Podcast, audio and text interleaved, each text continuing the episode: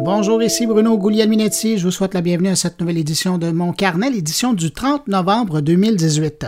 Cette semaine, je vous présente une entrevue avec Pierre Denis, celui qui veut révolutionner en quelque sorte notre façon d'écouter des choses en ligne. On va parler également de l'initiative Code Montréal à la Commission scolaire de Montréal. Jean-François Poulain nous parle de recherche et de développement autour des fauteuils D-Box. Luc Sirois nous donne des nouvelles de Matane et euh, Matane qui se positionne comme étant un paradis sur Terre pour les amateurs de numérique et du fleuve. Et puis Stéphane Ricoul nous attend à la fin du podcast pour nous parler de cyberviolence faite aux femmes. Un bon menu, vous allez voir, et plutôt vous allez l'entendre, mais juste avant de revenir sur l'actualité numérique de la semaine, vous me permettrez de saluer quelques auditeurs de mon carnet. Cette semaine, salutations à Roberto Gauvin, Evelyne Michaud, Serge Davio, Chantal Potvin, Sylvain Chamberlain, Jimmy Lavoie et Patrick Legopil. Et puis aussi, euh, merci euh, tout spécial à Jean-Christophe Gagnon et Sandra Doyon. Merci de vous être abonnés sur SoundCloud pour écouter mon carnet. Et puis, bien, bien sûr, merci à vous hein, qui m'accueillez avec ma bande cette semaine encore entre vos deux oreilles. Je vous souhaite une bonne écoute.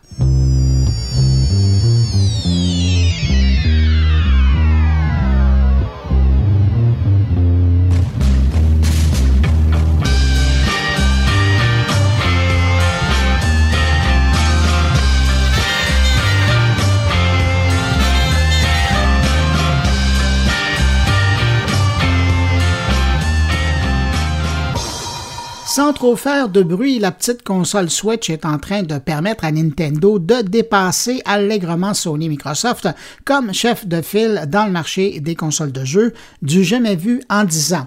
Grâce à la Switch, en 2019, donc l'an prochain, l'entreprise japonaise devrait dépasser Sony et lui ravir le titre. C'est du moins ce qu'observe le cabinet Strategy Analytics cette semaine. Euh, pour la première fois depuis 2009, la firme japonaise va retrouver sa position de tête dans le palmarès de fabricants de consoles de jeux vidéo. En 2019, et selon les premières estimations, 17,3 millions d'exemplaires de la Nintendo Switch devraient être vendus. Sony devrait vendre 17,1 millions de PlayStation 4 et Microsoft devrait vendre 10 millions d'exemplaires de sa Xbox One, euh, si on compte la Xbox One et la One X. En 2018, si on regroupe tous les fabricants, ben, ils auraient vendu plus de 46 millions de consoles et ça aussi, c'est un record depuis 2010. Cela étant dit, c'est quand même Sony qui conserve le titre de chef de file lorsque vient le temps de regarder le marché des consoles déjà présentes à la maison. Parce que près de la moitié des foyers à travers le monde qui sont équipés d'une console ben, possèdent une Sony. Autre donnée intéressante, toujours selon le cabinet Strategy Analytics, en Amérique du Nord, 45% des foyers possèdent une console de jeu. En Europe, on parle de 20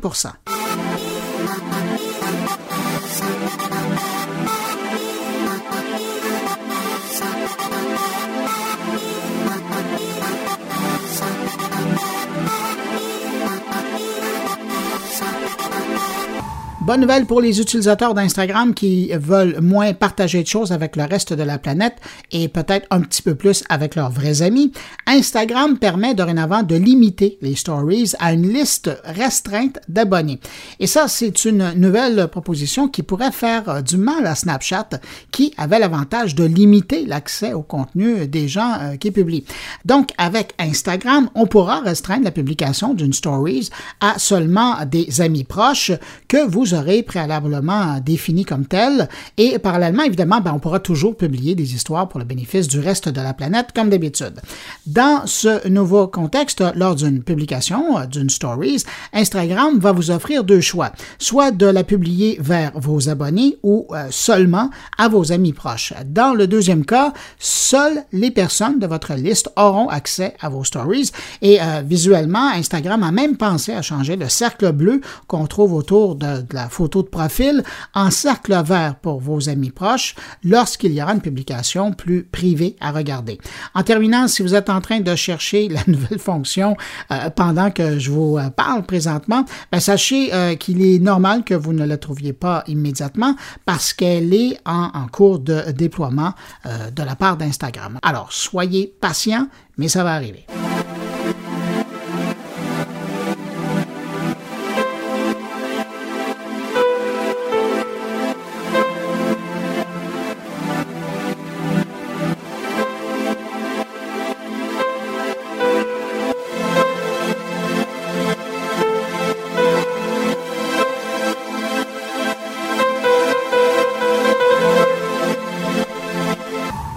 Cette semaine, on apprenait que la montre d'Apple, la Apple Watch, augmenterait le taux d'activité physique chez les gens qui en possèdent une de 34% Il semble que, euh, selon une enquête récente de Rand Europe, euh, que le fait de porter une Apple Watch encouragerait les utilisateurs à se dépenser physiquement davantage.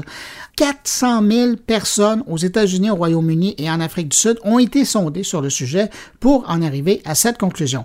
Et dans certains cas, on ne parle même plus de 34% d'augmentation de leur activité physique, mais plutôt de 52% À croire qu'il y a carrément des gens qui attendaient d'avoir une montre, une Apple À leur poignet pour bouger de leur divan.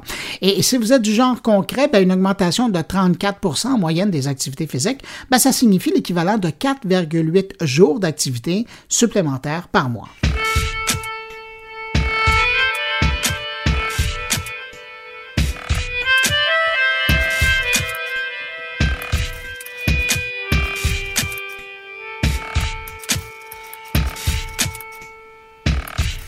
Je ne sais pas si le logiciel de navigation Firefox cherche une nouvelle niche ou fait tout simplement dans l'innovation, mais cette semaine, Firefox annonçait du nouveau pour son furteur Firefox Reality, un logiciel de navigation spécialement dédié au casque de réalité virtuelle qui a été lancé en septembre dernier. Et là, avec une nouvelle mise à jour euh, qui nous permet de voir l'arrivée de la lecture des vidéos à 360 degrés, que ce soit des vidéos qui proviennent de YouTube ou ailleurs. La nouvelle version arrive aussi avec la recherche vocale, support de sept langues supplémentaires et la possibilité de redimensionner plus facilement les fenêtres du furteur lors de la consultation. La mise à jour est disponible dès aujourd'hui à partir des boutiques du casque Oculus et de Google Daydream.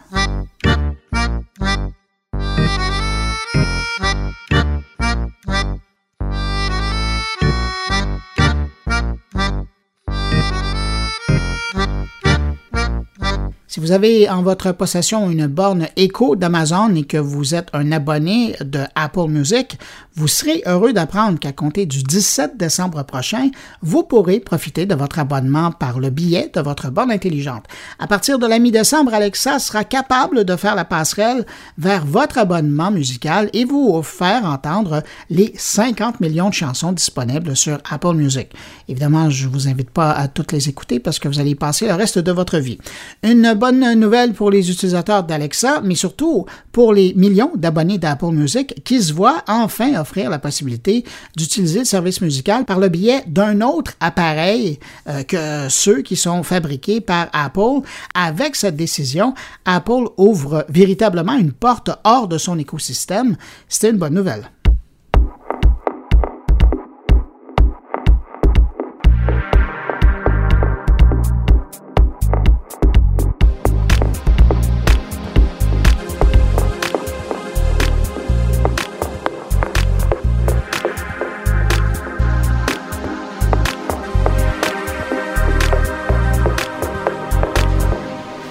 Commence les rencontres de la semaine avec une entrevue réalisée avec Pierre Denis. C'est le PDG derrière l'application TookTalk, une application qui va sûrement faire le bonheur des gens qui aiment écouter. Écouter la radio, les podcasts, les livres audio, enfin, ceux qui aiment écouter les choses. Je vous en dis pas plus, je laisse Pierre Denis présenter lui-même le service TookTalk.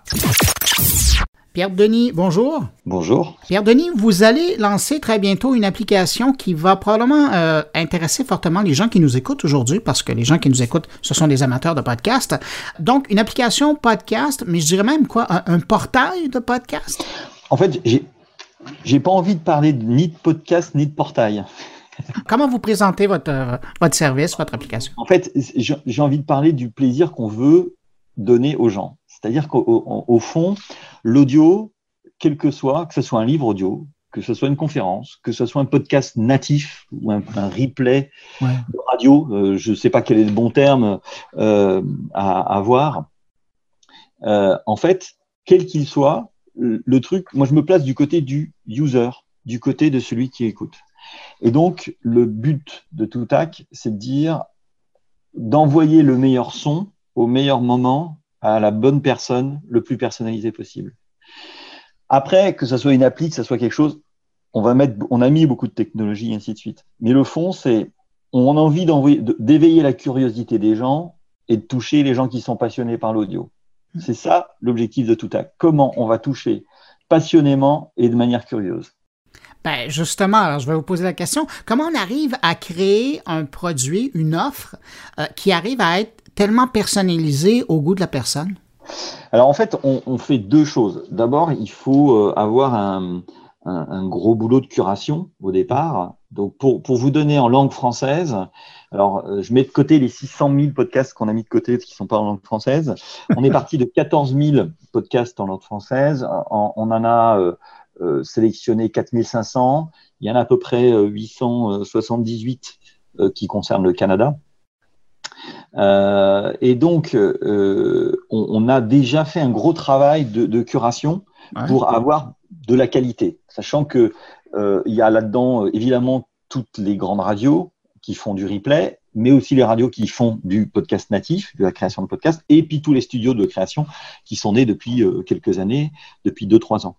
Et pour personnaliser, ben, on utilise, on, fait, on, fait, on fait deux choses c'est toujours la même, euh, la même chose. Vous avez deux manières de chercher quand vous êtes sur Google. Je, fais un exemple sur Google. Je voulais juste vous dire, il n'y a pas de Google Audio. Donc nous, très immodestement, on se dit, on pourrait très bien prendre la place. En fait. Et donc, il y a deux manières de faire. Soit vous faites une recherche et la recherche, elle va, au bout d'un certain temps, être pris en compte euh, votre passif de recherche. Et donc, avec de l'intelligence artificielle, on va pouvoir vous aider à mieux trouver ce que vous cherchez. Mais ça, ça prend quelques semaines, quelques mois. Hein. Il faut les gens qui vous disent que le jour de, où on lance, on a une super intelligence artificielle, ça marche pas, ça. Donc, c'est quelques mois, mais ça vient. Et la deuxième chose, donc ça, c'est l'aspect recherche. Mais les gens aiment aussi beaucoup push, en fait. Et donc, au-delà de ça, c'est vous avez écouté ça, donc je vous propose ça.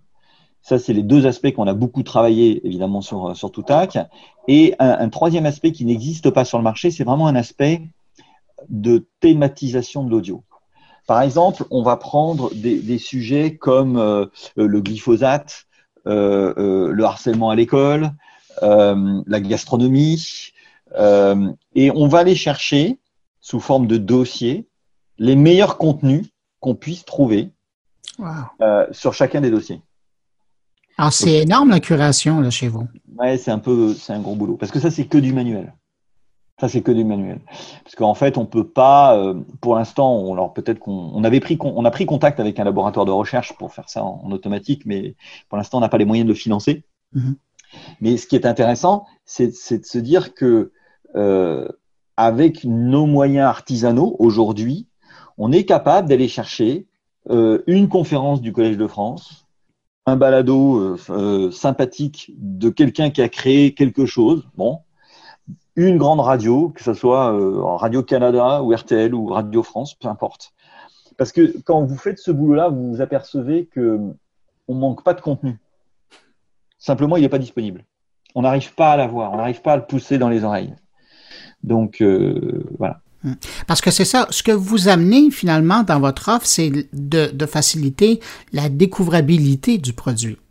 Évidemment, par l'aide de l'humain, parce que vous faites euh, du travail de recherche, de curation, c'est thématique. Et donc, vous allez, vous allez nous proposer des, bijoux qu'on ne savait même pas qu'ils existaient. C'est vraiment ça. C'est assez drôle parce qu'on trouve des, on trouve des perles, puis on trouve des trucs. Ah bah qui n'en sont pas. C'est-à-dire que aujourd'hui, la facilité de, création d'un podcast qui est apparente, parce que quand vous voulez vraiment faire de la qualité de son, quand vous voulez vraiment euh, faire de, l'enchaînement qui est propre, ça demande une vraie technicité. Et, l'autre jour, je, suis tombé sur le podcast de Franck. Je ne connais pas Franck. Et en fait, Franck raconte chaque fois qu'il a fini de courir euh, ce qu'il a fait pendant qu'il a couru. Et je ne sais pas si c'est s'il le fait pour rire, je crois pas mais ça dure 5-6 minutes. Je suis resté, je suis resté jusqu'au bout. Et il vous décrit, euh, voilà, 5,32, j'avais plutôt une tendance à, être à 9,55 et, et, ça dure 6 minutes. Et bon, alors, on va pas le mettre, hein, mais, euh, mais c'est sympathique. Mais c'est pas avec ça. Si vous voulez, il y, a, besoin de tout ça aujourd'hui. Il y a un côté dans, dans, le, dans, le, dans le son qui sort de toute l'effervescence du, du podcast, un côté radio libre. Euh, un, côté euh, euh, effervescence multiforme qui est plutôt sympathique, mais qui, n'est pas, qui est inégal. Mais, mais dans votre exemple, euh, ce podcast-là de Franck euh, que vous me faites découvrir, euh, il, a son importance si, par exemple, un jour, vous voulez marquer le marathon de Paris ou celui de Montréal, et puis que vous cherchez des trucs qui sont hyper léchés, qui ont été diffusés dans les grandes radios, puis, en, en, en je vais dire l'expression en anglais, en quelqu'un, en truc d'amusement à la fin, vous dites, puis il y a aussi des coureurs qui, qui tiennent des journaux audio, et voici celui de Franck, c'est ça? C'est exactement ça. Et alors, parce qu'on a, on a aussi une, une, une, catégorie, enfin une rubrique euh, humour potache ou euh, humour décalé. Et je voulais le mettre un peu en, en, disant voilà la sélection de la semaine, ça me paraît être le plus intéressant. Et bon après, on n'est pas dans la moquerie non plus, même si on a un petit côté euh, un petit peu décalé. On, on, va attendre un peu. Mais c'est vrai que c'était c'était assez drôle. Voilà. Oui, puis ça fait des beaux clins d'œil à des choses qu'on ne peut pas les catégoriser. Je suis curieux. Donc, euh, il y a cette partie de, de, curation humaine. Je pense que ça va être là la clé de votre succès. Donc, les gens vont pouvoir le consulter. Euh, c'est fait pour aller rejoindre la, la, masse sur les, les, téléphones intelligents ou vous allez avoir une, version web aussi? On aura une version web qui n'est pas encore prête. Euh, on attend d'avoir totalement lancé, fini la version téléphone Android et iOS. Euh, avant de, de, faire ça. Et la, la, version web aura vraiment une fonction de recherche. Et, et, et en fait, aussi une, une, notion de SEO, en fait, si vous voulez. Pour nous, c'est une manière de, de, faire remonter tout acte dans les listes de Google ou de Bing. Ouais. Ou de, et, donc, on, on, va vraiment travailler euh, tout, tout, tout, le background de, SEO euh, pour avoir des, des, des, milliers de pages, si vous voulez, qui sont servies automatiquement. Parce que le but, c'est pourquoi on ne pourrait pas trouver de l'audio quand on fait une requête. Aujourd'hui, on n'en trouve pas. Et, et, pourtant, à un moment donné, il y a une époque où Google avait déjà offert une section audio, mais elle est disparue. C'est quoi le plus difficile dans votre travail à l'heure actuelle? Le, le, côté mécanique est pour l'instant le côté le plus compliqué. Euh, parce que euh, remettre à jour en permanence 4500 sites, 4500 euh, flux RSS euh, qui changent, qui cassent, qui... Euh, ça, c'est le côté quand même assez compliqué.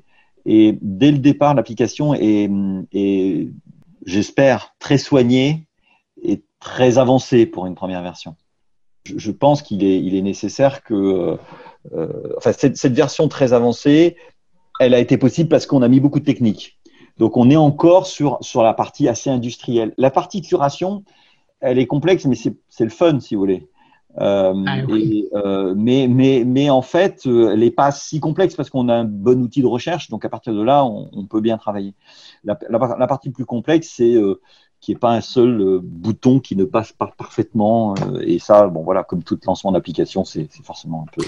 Ben, évidemment, devant une initiative comme la vôtre, la question qui se pose, en tout cas, je suis certain qu'il y a des gens qui nous écoutent qui, qui se la posent, c'est votre modèle économique là-dessus, ça va être quoi? Est-ce que vous allez fonctionner par des abonnements? Il va y avoir des, des, versions premium? Comment ça va fonctionner? Exactement. Alors en fait, si vous voulez, on a euh, on, on, notre ambition, il est de, de, de pas d'évangéliser l'audio. Alors n'oublions pas qu'il y a les livres audio. Donc je vais tout de suite mettre de côté les livres audio. Dans l'application, il y a les livres audio. Là, c'est simple, c'est euh, un achat à l'unité. Alors on paie à la carte et c'est tout. On paie à la carte, vous, ça vous intéresse, vous achetez, ainsi de suite. Après, euh, vous savez bien que podcast d'Apple est gratuit. Mhm. Donc, cette fonctionnalité, qui est une fonctionnalité, je dirais, de recherche et de liste réponse, sera aussi gratuite sur Toutac. C'est-à-dire que, à fonctionnalité égale, tarif égaux.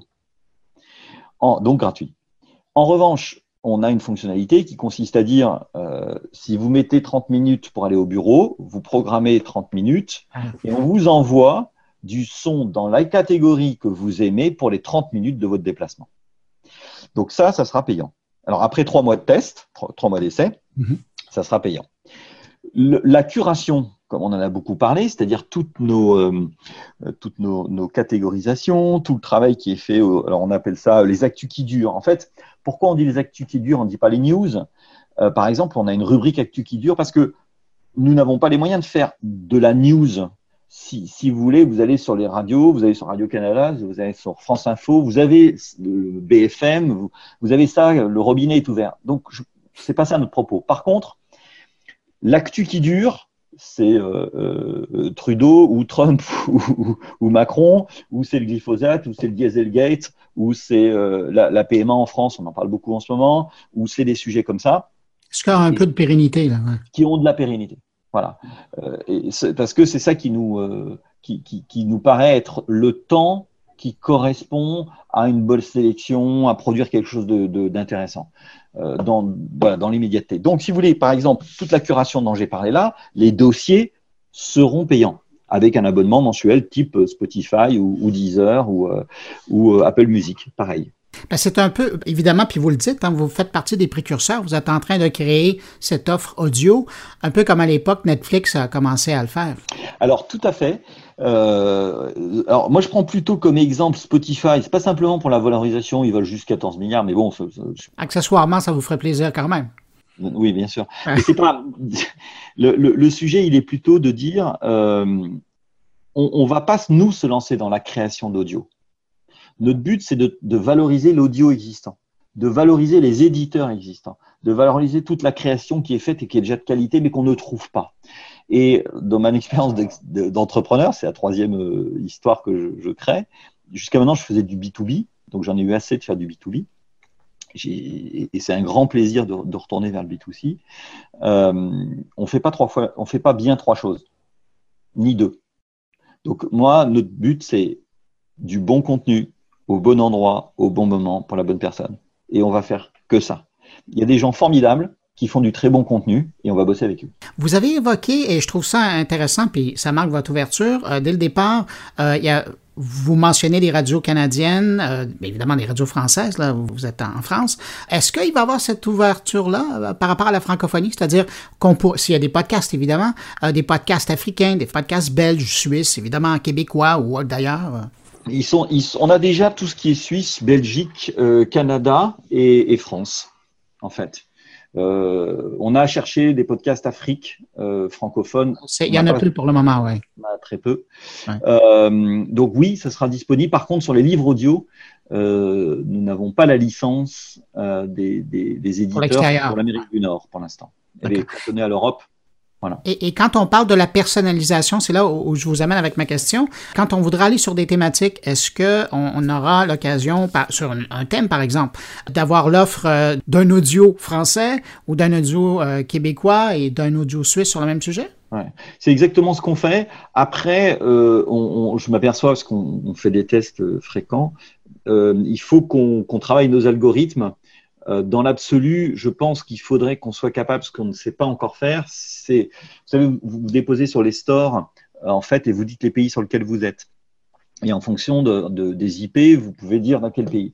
Je pense qu'il faudrait qu'on soit capable, ce qu'on ne sera pas capable de faire au départ, euh, pas techniquement, on peut très bien y arriver, mais c'est euh, il faudrait qu'on soit capable de, modifier nos algorithmes euh, par rapport au, Canada. C'est-à-dire que ça vous intéresse peut-être d'écouter RTL, Radio France ou, euh, ou RMC, ça vous intéresse peut-être plus d'écouter quand même les podcasts de, du Québec ou du Canada. Je pense que donc il faut il faut qu'on fasse ça. Oui, mais de l'autre côté, de permettre à des gens qui ne sont pas dans un endroit d'entendre les points de vue des autres, ça aussi, ça peut être intéressant. Il y aura cette possibilité-là pour les gens de vraiment... Cette possibilité, elle existe nativement. D'accord. Elle existe nativement. Euh, mais euh, on ne peut pas non plus la. la euh, je dirais que l'ouverture, à la limite, elle est formidable. Donc les gens curieux sont, sont les bienvenus. et c'est vraiment notre credo, la curiosité et la passion.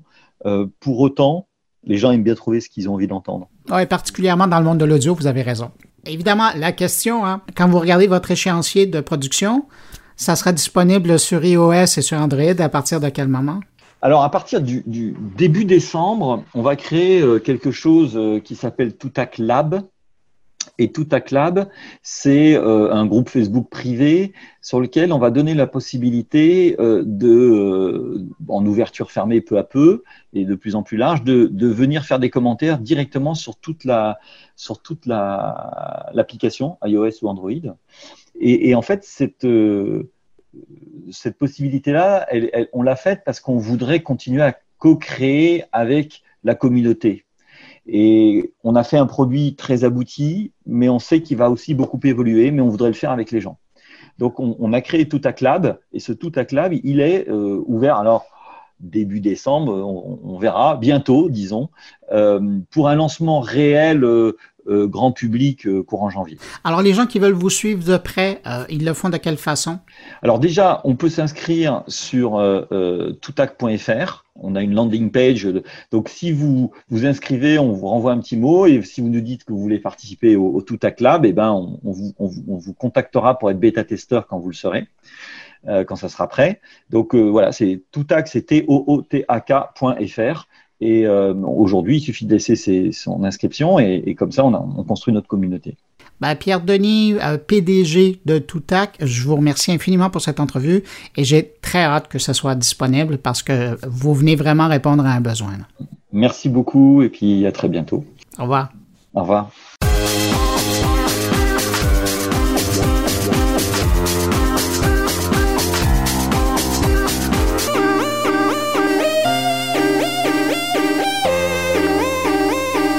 Ça fait un moment qu'on parle de l'importance de préparer les jeunes au monde, au métier de demain.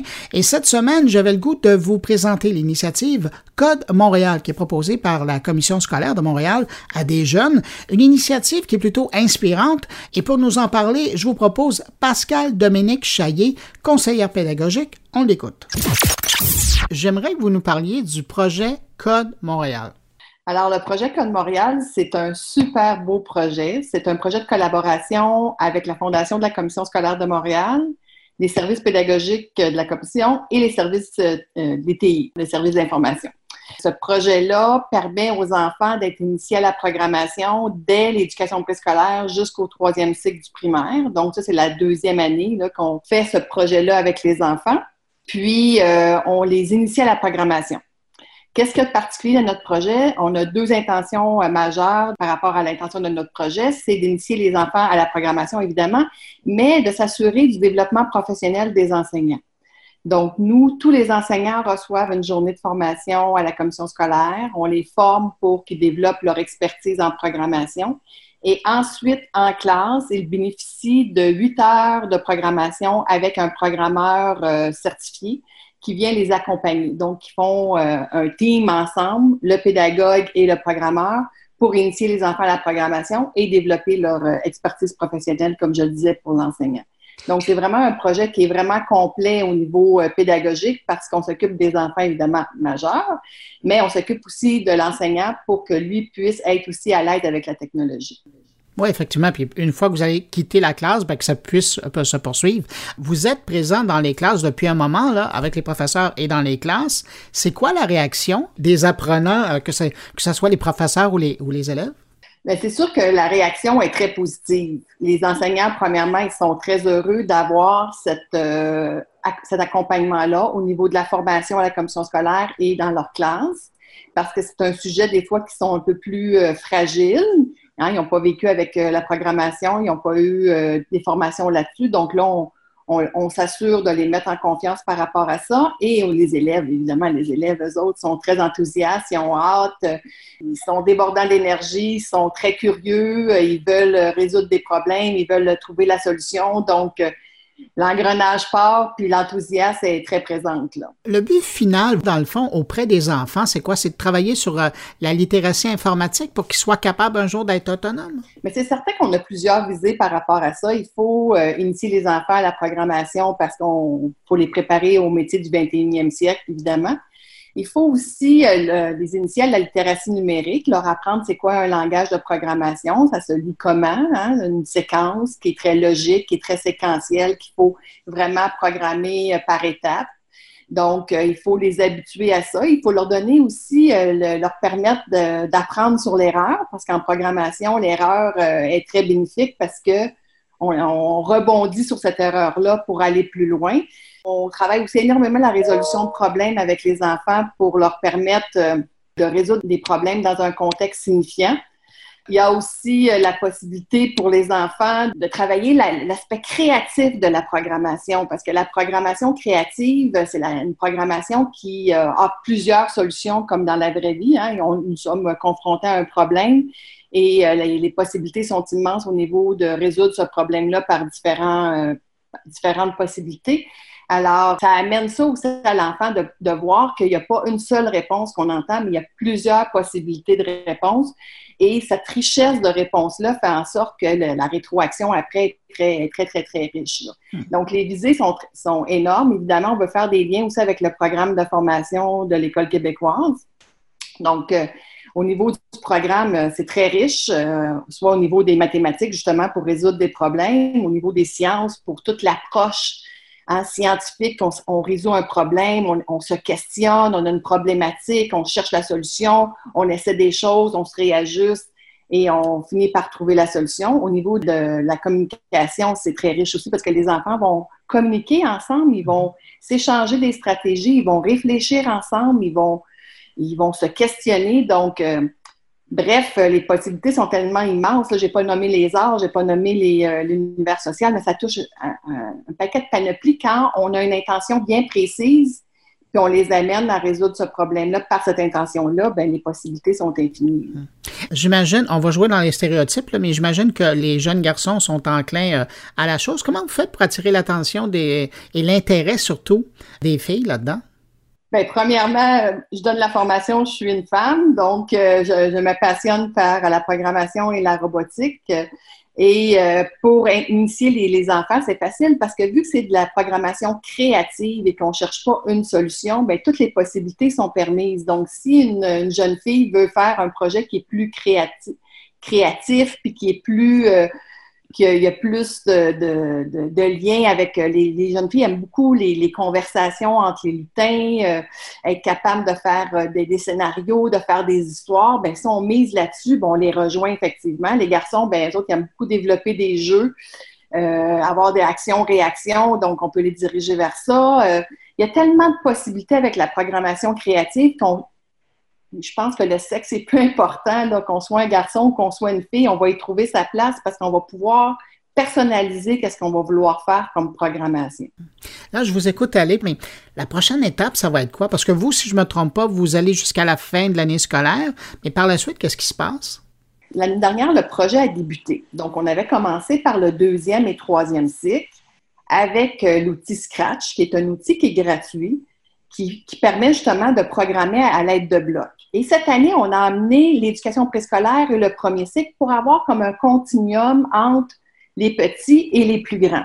Ceux qui reviennent pour une deuxième année, bien, ils font d'autres projets en programmation, on les pousse plus loin. On les a aussi amenés à faire un petit peu de la formation à distance parce que les quatre premiers ateliers doivent les faire seuls avec un soutien à distance. Pour les quatre autres, ils sont accompagnés dans leur classe.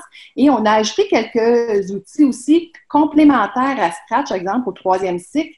On a mis Makimaki, qui est un microcontrôleur qui permet d'ajouter à Scratch, ben, de, créer son jeu vidéo et de faire sa console de jeu. Donc, on a bonifié l'offre pour permettre aux enfants qui avaient vécu l'an 1 d'aller encore plus loin dans leur expertise, puis aux enseignants aussi d'enrichir leur développement professionnel par rapport à ça. Donc, euh, si l'an 3 arrive, on poussera encore plus loin pour aller garder la, motivation. Les possibilités sont tellement infinies avec la programmation créative que ça, c'est pas inquiétant. Si on était dans la, programmation euh, plus euh, de consommation interactive, qu'on cherche une réponse, bien là, on aurait fait le tour. Mais vu qu'on est dans la création, bien, les possibilités euh, sont infinies. C'est pas inquiétant par rapport à ça. Sur un plan plus personnel, j'imagine que ça doit être assez gratifiant de former cette première cohorte de jeunes qui vont être équipés pour euh, travailler, en tout cas pour être initiés plus tôt à ces nouveaux emplois qui, qui nous arrivent. C'est certain. Au niveau personnel, j'ai eu une, grande gratification parce que c'est j'ai développé tous les ateliers que les enfants vivent en classe avec euh, d'autres collègues avec qui j'ai partagé mon expertise. Donc, les ateliers, on le sait, sont bâtis au niveau du programme, qui respectent le programme. Donc, ça, c'était très valorisant. J'ai eu la chance de former tous les enseignants de la commission scolaire. J'ai quand même formé 150 enseignants du mois de septembre à octobre. C'était comme un marathon de formation, mais j'ai découvert des personnes extraordinaires qui voulaient apprendre. Donc, au niveau personnel, c'est très valorisant. Puis au niveau pour les enfants, je suis, heureuse pour eux autres qui puissent intégrer la technologie en classe, qui puissent manipuler, parce que qu'est-ce qui est intéressant dans la programmation, c'est que tu essaies quelque chose et tout de suite tu vois la réaction et tu peux te réajuster. Un peu comme dans la vraie vie. Hein? Dans la vie, on, se promène puis on, on, fait, face à un obstacle, bien, on se réajuste, on, réfléchit, nos stratégies sont là. Donc, les enfants, je, suis heureuse pour eux autres qui puissent bénéficier de la programmation créative en classe pour qu'ils puissent vivre ce projet-là. On est chanceux à la Commission scolaire de Montréal de, de vivre ce beau projet-là. C'est drôle, je vous écoute, puis j'ai l'image d'un ébéniste qui passe euh, son savoir-faire à quelqu'un d'autre. Un peu, si on a un ordinateur, on a ses mains, on a sa tête, on arrive à coder, on n'a pas besoin de rien d'autre. Et, l'ébéniste, avec, avec son rabot, avec son couteau, peut travailler le bois. Ça ressemble un peu à ça. Sauf que là, j'ajouterais, par exemple, que euh, notre, euh, faut réfléchir aux stratégies, faut les, stratégies métacognitives et cognitives sont importantes. Puis faire de la programmation à deux, là, puis c'est ça qu'on dit en classe, mettez les enfants à deux pour qu'ils réfléchissent ensemble, parce qu'à un, on va, on va quand même assez loin, mais à deux, c'est encore mieux parce qu'on va encore plus loin dans notre réflexion, dans les défis qu'on apporte. Donc, euh, les bénisses, il faudrait qu'ils travaillent avec quelqu'un pour qu'ils puissent aller, euh, aller encore plus loin dans son développement. Là. Madame Pascal Dominique Chaillet, merci infiniment pour votre temps, puis euh, ben, bravo pour votre travail. Je pense que vous êtes vraiment en train de donner un gros coup de pouce à la nouvelle génération.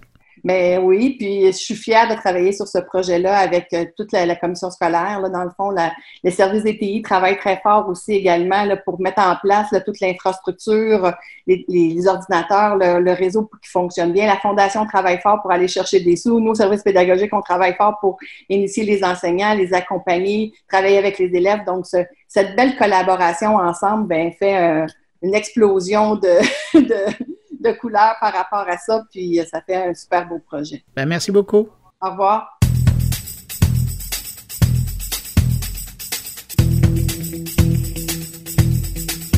C'est le temps d'aller rejoindre Jean-François Poulain. Cette semaine, Jean-François, il est là, comme d'habitude, et on est très heureux de le retrouver. Regardez-vous. Je suis là. Bonjour, Bruno. Euh, ben, bonjour à toi. Écoute, cette semaine, tu nous parles de quoi? Tu nous parles de mouvement? J'ai des petits dossiers. Hein. Moi, euh, le, dossier, euh, le UX dans le monde du vivant, l'expérience utilisateur dans le monde des vraies affaires, ben, ça se poursuit. Euh, il y a deux semaines maintenant, trois semaines, j'ai eu l'occasion de rencontrer Jean-François Ménard, qui est le vice-président innovation chez D-Box. Tu sais, c'est ces sièges là, qu'on voit dans certains cinémas qui te, qui te brassent beaucoup. Puis ils ne le mettent pas trop fort en plus. Hein. C'est juste bien. ils disent qu'ils pourraient nous brasser beaucoup plus. Puis c'est intéressant, ça m'a interpellé parce que d'abord, il était dans une conférence de, sur le UX, puis euh, dans une conférence sur le UX sur la mesure, sur la mesure quantitative euh, avec le, le, lab, le Tech 3 Lab des HEC. On a déjà fait une entrevue avec Pierre Majoric, mm-hmm. euh, DG. Et, qu'on salue d'ailleurs parce qu'il nous écoute. Absolument, ils nous écoutent toutes les semaines. Et, donc, euh, ben, ça m'intriguait parce que je me disais, OK, c'est intéressant. D-Box prend donc la peine de mesurer bien, bien les émotions des gens, euh, leurs réactions, où est-ce qu'ils regardent. Et tu sais, c'est pour bien, parce que c'est toute une question de dosage aussi. Hein, le mouvement, tu ne veux pas nécessairement amener les gens hors de l'expérience de, de, visionnement du film. Et dans leur cas, carrément physiquement, ils pourraient les projeter à quelque part. c'est ce que j'ai cru comprendre. C'est assez puissant. Peut-être pas un siège éjectable, mais quasiment. Il y a, quelque chose là-dedans qui, qui, est super intéressant, mais tu sais, c'est pour ajouter à l'émotion que tu as à regarder quelque chose ou à jouer à un jeu, ben, tu as de la mesurabilité qui rentre en ligne de compte. Ben, il, y a, il y a le test quantitatif, il y a le test qualitatif dans la vie. Puis le qualitatif, ben, c'est des questions que tu poses comme quand on pose et on fait des sondages euh, téléphoniques, ben, tu réponds des fois pas nécessairement à ce que tu vas faire réellement. Et dans le test quantitatif, ce qui était le sujet de cette conférence-là, où euh, Jean-François était, c'était des tests vraiment quantitatifs où tu mesures réellement l'émotion d'une personne à un moment donné de son expérience avec une machine, dans ce cas-ci, qui n'est qui est pas une interface nécessairement, mais quelque chose qui est interface machine-humain. Donc, euh, c'est une belle entrevue. Moi, mon anecdote sur euh, D-Box, parce que ça fait longtemps que je les suis, ça a été un des premiers tests qu'ils présentaient au CES à Las Vegas. Ils avaient monté un boot où ils présentaient une bande-annonce de film, un montage de une minute, et après, ils mettaient le système en marche sur le même siège. Et, euh, puis, je me souviens, il y a une séquence où on est dans la fameuse voiture, je sais pas si c'est une Camaro ou une Mustang de Steve McQueen. C'est un vieux film des années 70. Et là, quand tu le regardes sans les effets de D-Box, sans tout le système D-Box, c'est un film, c'est beau. Puis tu dis, ah oui, je me souviens de cette affaire-là. Mais là, c'est quand le fauteuil fonctionne et là, il démarre sa voiture et là, tu as le moteur qui démarre et là, tu as la petite vibration dans ton fauteuil. Tu dis, Oh! Alors imagine, bon, tu rajoutes euh, des, mouvements plus, plus importants et, subtils à l'occasion, des variations dans un film, et ça rajoute énormément. C'est pour ça qu'ils ont beaucoup de succès. Hein. C'est dans la subtilité que ça fait l'efficacité, parce que le démarrage d'une voiture, c'est un petit, un petit vrombissement, une petite vibration très subtile. Mais quand tu viens la chercher correctement en rapport avec ce que tu vois à l'écran, ça devient vraiment intéressant. Et ils sont énormément dans la subtilité. Puis c'est de voir leur travail aussi, hein, parce que euh, encore là, eux, pour arriver à donner le mouvement à ce qu'on voit à l'écran, c'est vraiment l'humain qui travaille. Il y a vraiment des, des, des, programmeurs qui sont là pour programmer les mouvements, contrairement à d'autres systèmes qu'on avait vus sur le marché arrivé, qui essentiellement au son. Là. Ce qui donne la profondeur au mouvement, c'est impressionnant. Donc, euh, tu nous rappelles le nom de ton invité? Alors, c'est Jean-François Ménard de D-Box et c'est le vice-président innovation. Ben, merci pour l'entrevue. On l'écoute, puis je te donne rendez-vous la semaine prochaine. Salut. Merci, Bruno. Euh, D-Box, on essaie de créer une expérience immersive par les sensations. Donc, euh, à travers une technologie qu'on intègre dans des sièges de cinéma ou même à la maison, Mhm. on va faire revivre l'expérience par le mouvement, par les vibrations, les textures, les sensations. Euh, c'est difficile à imaginer pour ceux qui ont, qui ont jamais fait l'essai, mais on est, on est plutôt dans, la, dans la, la- la finesse et le raffinement de la variété des, euh, des sensations, de, de la texture de la route, aux vibrations moteurs, euh, euh, Comment vous faites pour simuler ça? Tout, comme tu dis, vous êtes dans la finesse, effectivement. Moi, je l'ai testé dans un cinéma. Puis c'est vrai que ça vient te chercher. Bon, après ça, quand c'est dans l'espace, c'est un petit peu différent, mais c'est vrai que ça vient chercher dans une certaine finesse. Vous faites comment pour simuler ça? Ben, pour ce qui est des euh, tout ce qui est film, c'est tout fait à la main, frame par frame, Ah oui. euh, avec le, le même niveau de complexité qu'un qu'un designer de son va créer la trame sonore d'un film. Nous avons des designers de mouvement qui vont créer la, la trame sensorielle parfaitement synchronisée pour euh, suivre l'expérience. Vous avez des bancs, vous avez échantillonné des vibrations, quoi, dans des camions, dans des voitures, dans des. Oui, entre autres, on, on peut euh, se comparer à ce qu'on va appeler les foley artistes euh, dans le domaine du cinéma, où ils vont ouais. recréer euh, à partir des, des, des, des, des sons de flaques d'eau euh, tout l'environnement sonore autour de la mer, etc. Euh, nous, à partir de, de primitives de, de, de, de vibrations, d'impact, de mouvements, de, tournoiements, on va recréer toute le- le- l'expérience de mouvement et de vibration d'un film. Quels sont les, les- les paramètres euh, pour faire vivre quelque chose d'intéressant aux gens quand tu es dans un cinéma? J'ai remarqué aussi que celui que j'utilisais avait des, des levels, il y avait des Ouais. niveaux d'utilisation. Euh, donc, ça veut dire qu'on va chercher un certain confort aussi chez les utilisateurs. Moi, je me rappelle sorti d'être sorti de là, puis j'avais chaud. Pourtant, j'allais voir un film. Le film était bon, mais il était prenant, mais ça ajoute énormément à l'expérience. Qu'est-ce qui fait que. Comment vous mesurez ça? Bon, Aujourd'hui, on est dans un événement euh, Oui. de l'expérience utilisateur là, où on parle de mesurabilité, justement. Comment vous, modulez ça pour pas que ça devienne une expérience qui n'est pas agréable? C'est ça. Ben, deux, éléments. Premièrement, euh, chez D-Box, on veut une expérience personnalisée, puis c'est pour ça qu'il y a un contrôle euh, d'intensité euh, personnelle qui permet aux gens euh, d'ajouter. Il y en a qui en veulent plus, ils peuvent en mettre Mm. plus. Il y en a qui, en- qui, qui- qui aiment, qui aiment mieux plus doser, ils peuvent euh, doser. Et c'est justement une des choses qu'on est venu mesurer ici au Tech 3 Lab. On a embarqué dans une chaire de recherche et euh, ça nous a permis de de mesurer en, en installant des, des- des casques pour l'activité cérébrale, euh, la sudation, le rythme cardiaque, etc., Ouais. de voir qu'est-ce qui se passe dans le corps humain lorsqu'on fait une expérience euh, d'e-box. Et puis, euh, ce qu'on a pu voir, notamment avec un film comme The Martian, où il y, a une- il y a une tempête sur Mars avec une équipe qui est là-bas, ce qu'on voyait, c'est qu'avec les sujets qui écoutaient le film sans l'équipement d'e-box, ils regardaient la, la tempête un peu comme d'une troisième personne. C'est Ouais. comme, OK, ces gens-là vivent Ce un vraiment- événement ce qui est- ce qui est le etc., cinéma, en Et- fait. et- et personne. Ouais. dans un événement critique. Alors que les gens qui vivaient le film avec le siège d'e-box, le rythme cardiaque s'accélérait, etc. Ah On- oui. Ils étaient vraiment immersés dans l'expérience. C'est comme s'ils vivaient la tempête avec Oh. les acteurs. Puis on voyait vraiment des pics d'activité euh, euh, biologique en synchronisé avec les événements clés comme euh, quand l'antenne s'arrache et perfore la combinaison d'un astronaute. Euh, on voyait que les gens s'activaient. Donc, c'est vraiment Ah, ah le oui. sentiment d'immersion. Puis ce qu'on cherche à éviter, c'est de justement, c'est de c'est d'aller distraire, puis on veut pas euh, nécessairement une, une, une expérience de montagne russe où plus c'est mieux. On veut, on veut pas sortir la personne euh, de, de l'histoire. On veut, on Non, veut parce que ça aurait l'effet inverse. Ça aurait l'effet d'avant où elle subissait pas un petit peu le, le- ce qui se passait dans le film. Si tu en fais trop, hop, elle décolle parce que là, elle se concentre sur ce sur quoi elle est assise finalement. Exactement, exactement. Puis, puis que- comment vous faisiez avant? là, vous avez été plusieurs années sans nécessairement mesurer. Est-ce que vous faisiez déjà des tests utilisateurs dans un contexte où vous ne les mesuriez pas au niveau physiologique? Ben, l'histoire des box a commencé il y a plus d'une dizaine d'années Mhm. avec le haut de gamme dans le cinéma maison. Donc, c'est des gens assez fortunés qui vont dé- dépenser des centaines de milliers de dollars, exemple, sur des systèmes de son, qui achetaient notre technologie. Ouais, je me souviens. Donc, ces, ces clients-là étaient extrêmement exigeants et c'était notre feedback de première ligne. Donc, pour réussir à être à la hauteur de ces clients-là, hyper exigeants, on n'a pas eu le choix de se dépasser puis de continuellement se raffiner puis euh, utiliser les. les qu'est-ce qui s'est passé? Donc, techniques. en attaquant le monde du cinéma, là, vous avez changé le paradigme. Vous avez dit, on rentre grand public et, et- et ça change complètement la donne parce que vous n'avez plus nécessairement le même sorte de feedback. Comment ça s'est passé quand vous avez euh, attaqué ce nouveau monde-là? On, on a quand même, on a quand même le feedback. Le- ce qui était important pour nous avec le cinéma, c'était de permettre, étant donné que c'est une une technologie qu'on peut difficilement connaître euh, sans l'avoir essayé, et c'est c'est pas tous les gens qui étaient prêts à investir pour avoir un système à la maison. Le cinéma permettait, euh, pour quelques dollars de plus à leur billet, d'essayer une technologie d'une dizaine de milliers de dollars et Ouais. donc euh, de, faire vivre à, à- à- à beaucoup de gens et euh, en même temps de recueillir du feedback de beaucoup plus de, de- de clientèle. Ouais, parce qu'on n'est pas tous Guy la liberté de pouvoir se payer un siège à la maison pour avoir des émotions. Puis, puis donc, maintenant, depuis que vous mesurez, puis ça fait pas très longtemps, c'est un petit peu moins qu'un an, qu'est-ce que ça ajoute donc à votre pratique? là? vous, êtes, vous êtes en mesure de- de- d'ajuster l'expérience de quelle façon?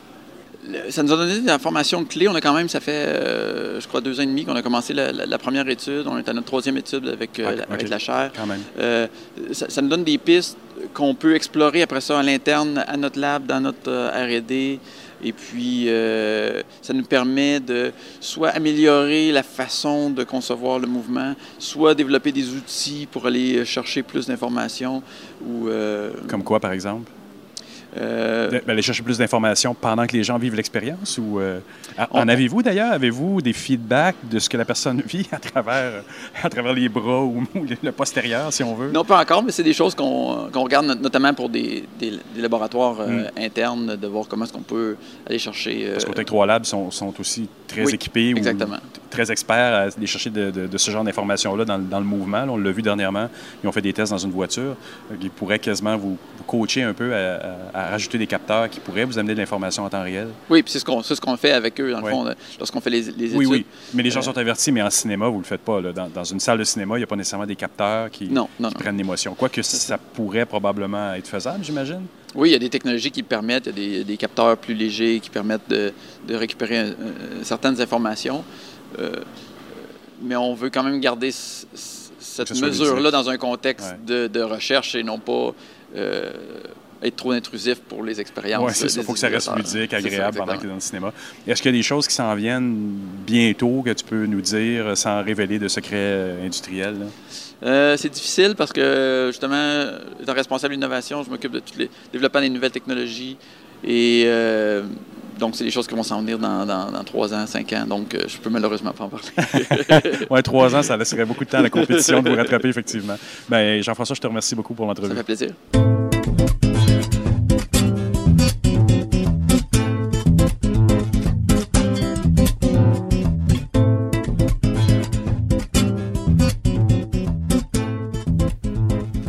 Cette semaine, notre nouveau globetrotter en résidence, Luc Sirois, le directeur général de Prompt, le consortium qui fait du maillage entre les entreprises et les centres de recherche québécois, ben, il nous amène à Matane, en quelque sorte. Il a rencontré lors du colloque du scientifique en chef du Québec, euh, qui se tenait cette semaine chez Ubisoft à, à Montréal, il a rencontré Isabelle Caillé, qui est directrice du Centre de développement et de recherche en, en imagerie numérique à Matane, et aussi l'une des membres du fameux Conseil du numérique créé par le gouvernement Couillard avant leur défaite. Vous allez voir, Matane a de quoi séduire les gens du numérique.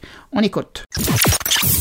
Je suis une directrice générale d'un centre collégial de transfert technologique, communément appelé les CCTT. Il y en a euh, 59 dans un réseau euh, provincial et une trentaine de- du même genre aussi au niveau canadien. C'est un beau maillage de centres de recherche appliqués au Québec et au Canada. Et le tien, qu'est-ce qu'il fait? Comment il s'appelle?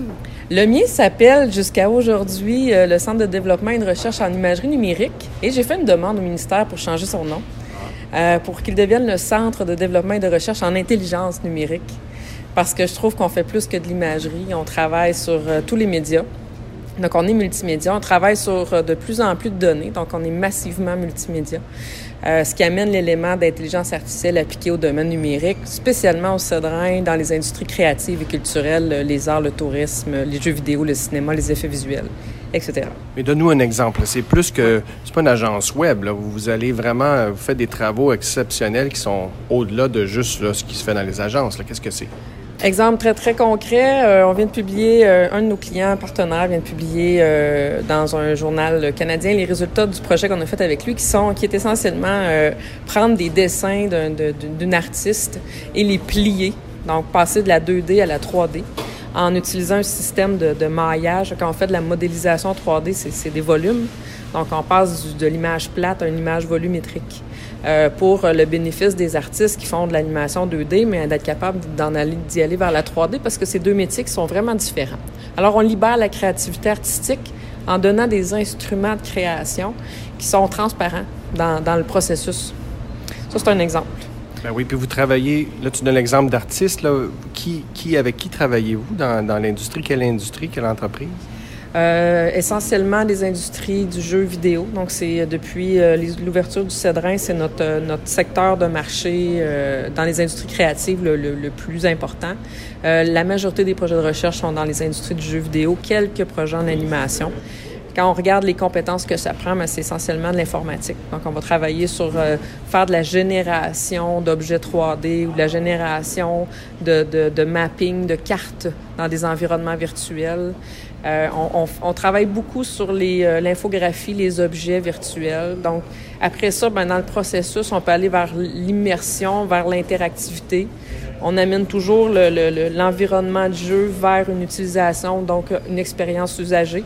Fait que c'est la relation entre l'expérience machine, donc on travaille beaucoup l'objet machine, l'objet 3D dans notre cas, vers l'expérience usagée. Fait que c'est un aller-retour de développement. Et qu'est-ce qui est votre secret, votre recette secrète? Qu'est-ce qui se passe de spécial qui est remarquable là, chez vous dans vos centres, là, les genres de développement particuliers qui sont remarquables? Bien, la recette secrète, c'est que l'équipe est très proche de l'industrie. Très, tellement très proche qu'elle provient de l'industrie. Donc, c'est pas une équipe de chercheurs qui ont étudié en recherche dans des domaines scientifiques. C'est beaucoup d'employés de, de, de production qui avaient une fibre scientifique qui sont venus travailler dans le centre de recherche appliquée. Alors, ils connaissent très bien les besoins des clients. Ils savent, en faisant de la veille, ils savent où, ce que les technologies s'en vont, qu'est-ce qui va disparaître, qu'est-ce qui va se transformer. Et ça amène une dynamique d'équipe euh, qui est unique, je pense, au Cédrin d'avoir des gens de l'industrie qui viennent travailler au centre de recherche. Et qui viennent travailler à Matane aussi. Là. Vous, êtes, vous êtes dans, le, dans les endroits où nous, on va en vacances et là, vous, vous travaillez là. Qu'est-ce qui attire les gens dans, dans une belle région comme ça? Bien, on travaille pas. En fait, je les fais pas travailler. Je leur fais juste avoir du plaisir. En partant, euh, ça, ça, ça gère, euh, ça, règle toutes les questions euh, de job. Mais on n'est pas juste à Matane. On est à, on est à Québec aussi. On est à Montréal. La force du, marché qui nous fait nous disperser un peu comme un, virus, là, carrément. On va où le marché est. Mais maintenant, il y a une équipe. Il y a les infrastructures de recherche qui sont là à cause du cégep, qui, euh, qui des formations dans les industries créatives aussi. C'est un beau maillage. Puis oui, évidemment, ma gang d'ailleurs de Matane viennent mensuellement profiter, être en vacances, en travail-vacances profiter du, euh, du team building qu'on peut mettre euh, qu'on peut mettre à leur disposition parce que c'est comme la valeur ajoutée du Cédrin aussi là. Ben oui, c'est un peu c'est un peu un exemple d'avenir les régions qui sont extrêmement intéressantes comme endroit pour vivre et avec le numérique ben, on peut y travailler, mm-hmm. travailler avec des clients. on aura une bonne ben infrastructure là. oui, ça prend une connexion haute vitesse. Oui, parce que et, et toi tu t'impliques aussi au Conseil du numérique du gouvernement du Québec. Mm-hmm. Alors qu'est-ce que tu essaies de livrer comme contribution, comme comme apport, comme vision pour un Québec numérique? Ben, je pense que le mot vision est peut-être le mot le plus important pour moi parce qu'au-delà de, d'opérer des plans d'action, euh, les, rendre, les matérialiser dans un, dans un avenir qui est assez difficile à définir, euh, d'avoir cette vision-là qui est à cheval entre la, décentralisation des activités en région, justement, mais aussi l'utilisation du potentiel polarisé des villes. Euh, c'est peut-être ça que j'apporte, l'espèce de vision double, de dire oui, et il y a d'autres choses ailleurs. Euh, oui, et ça se peut survivre en région. Oui, ça prend tel... Voici nos besoins. Euh, pourquoi ça fonctionne en ville, pourquoi ça fonctionne pas en région? Fait que ça me permet d'avoir une vision double. Fait que c'est ça, c'est la vision double, l'espèce d'œil de faucon qui a plus d'angle de, mort, là. Euh, qui est capable de, de je sais pas, de, lever un, de lever un drapeau euh, puis dire ici un petit problème là. Puis peut-être en fait plus qu'un problème, une opportunité de dire ben là le numérique peut aider à développer nos régions, nos, mm-hmm. tout le Québec avec des gens un peu partout et c'est peut-être une opportunité. Ben, je pense que c'est un, vraiment une option d'avenir, c'est une action stratégique à envisager. Euh, parce que les, les, gens ont besoin, euh, ont, ont, besoin de revivre leur nature humaine. Puis je pense qu'en région, on vit notre nature humaine différemment. Euh, on la revisite, on revisite la, la, nature même, l'environnement qui est très, très proche de nous. Euh, c'est de la, de la, visite du castor sur ton terrain jusqu'à jusqu'à aller voir les, les phoques euh, en allant travailler. Là. Euh, je pense qu'on s'est un peu désincarné en se polarisant dans les villes et ça nous permet de nous réincarner avec l'enrichissement par le numérique, oui. Fait garder le meilleur des deux mondes la revitalisation des régions, je pense que ça fait partie des réflexions d'avenir. Puis oui, on a maintenant les outils pour le faire. On n'est pas obligé de se, se, concentrer dans les villes pour avoir accès à tous les services. On peut reprendre nos espaces parce qu'il y en a. Mais pas trop. N'est pas toute la gang en, Gaspésie. On est bien, on a de l'espace en masse. merci infiniment. Au plaisir de se revoir en Gaspésie, puis encore de temps en temps à Montréal. Oui, ça fait plaisir. Merci.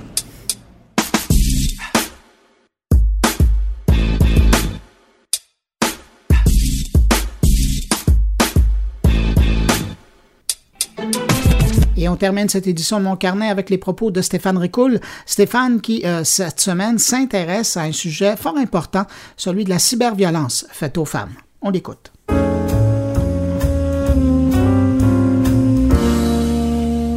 Bonjour Bruno et bonjour à tous tes auditeurs. Encore une fois, comme de coutume, Bruno, merci beaucoup de me prêter un peu de temps entre les deux oreilles de tout ce beau monde qui t'écoute.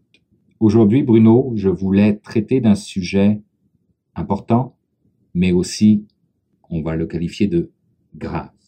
Le 25 novembre dernier avait lieu la journée internationale pour l'élimination de la violence à l'égard des femmes. C'est une journée qui est soutenue par l'ONU et l'OMS. Pour la petite histoire, cette journée est née après l'assassinat le 25 novembre 1960 des sœurs Mirabal en République dominicaine, qui étaient des militantes politiques et dont l'assassinat fut commandité par le dictateur alors en place à l'époque. Presque 60 ans plus tard, je me suis penché sur le sujet pour voir où nous en étions, mais évidemment avec l'angle numérique de la chose. Les chiffres que je vais vous présenter proviennent euh, d'une étude qui a été faite par le centre Hubertine Oder et 22 structures spécialisées dans l'accueil et l'accompagnement des femmes victimes de violences conjugales.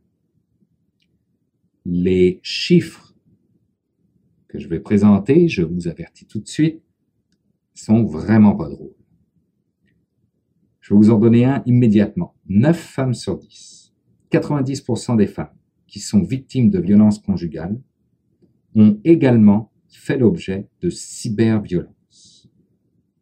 L'environnement numérique devient en quelque sorte une extension ni plus ni moins de l'environnement physique.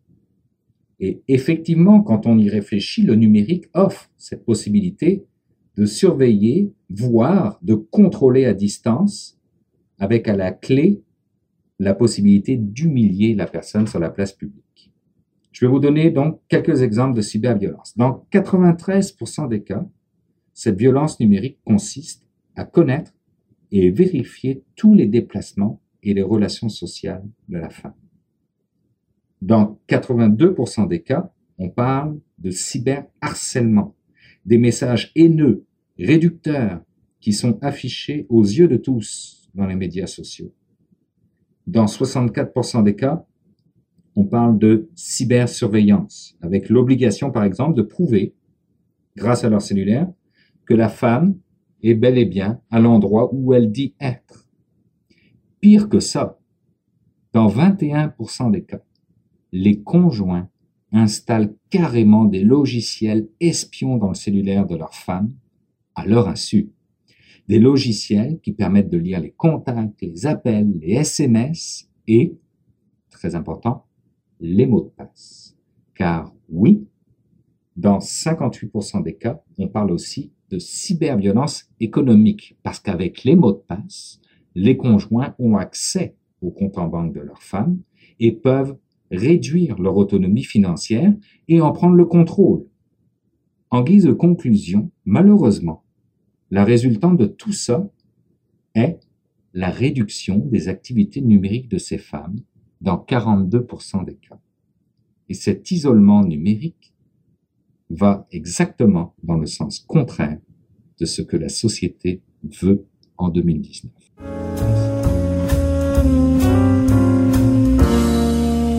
C'est avec ce billet de Stéphane Ricoul que se termine cette édition de Mon Carnet. J'espère que vous avez apprécié.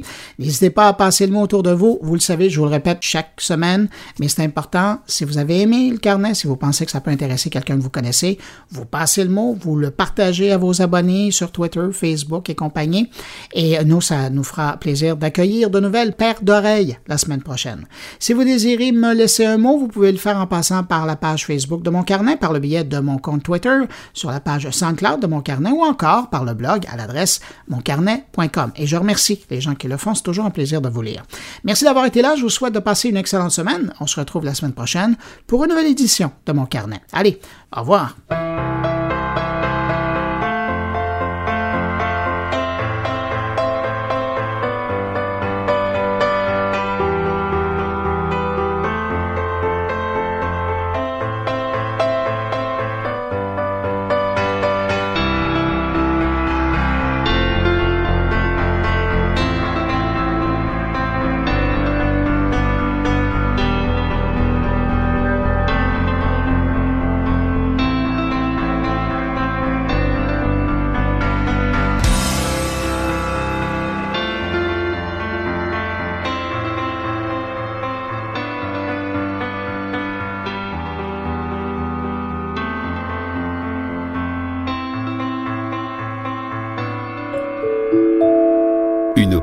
goulielminetti.com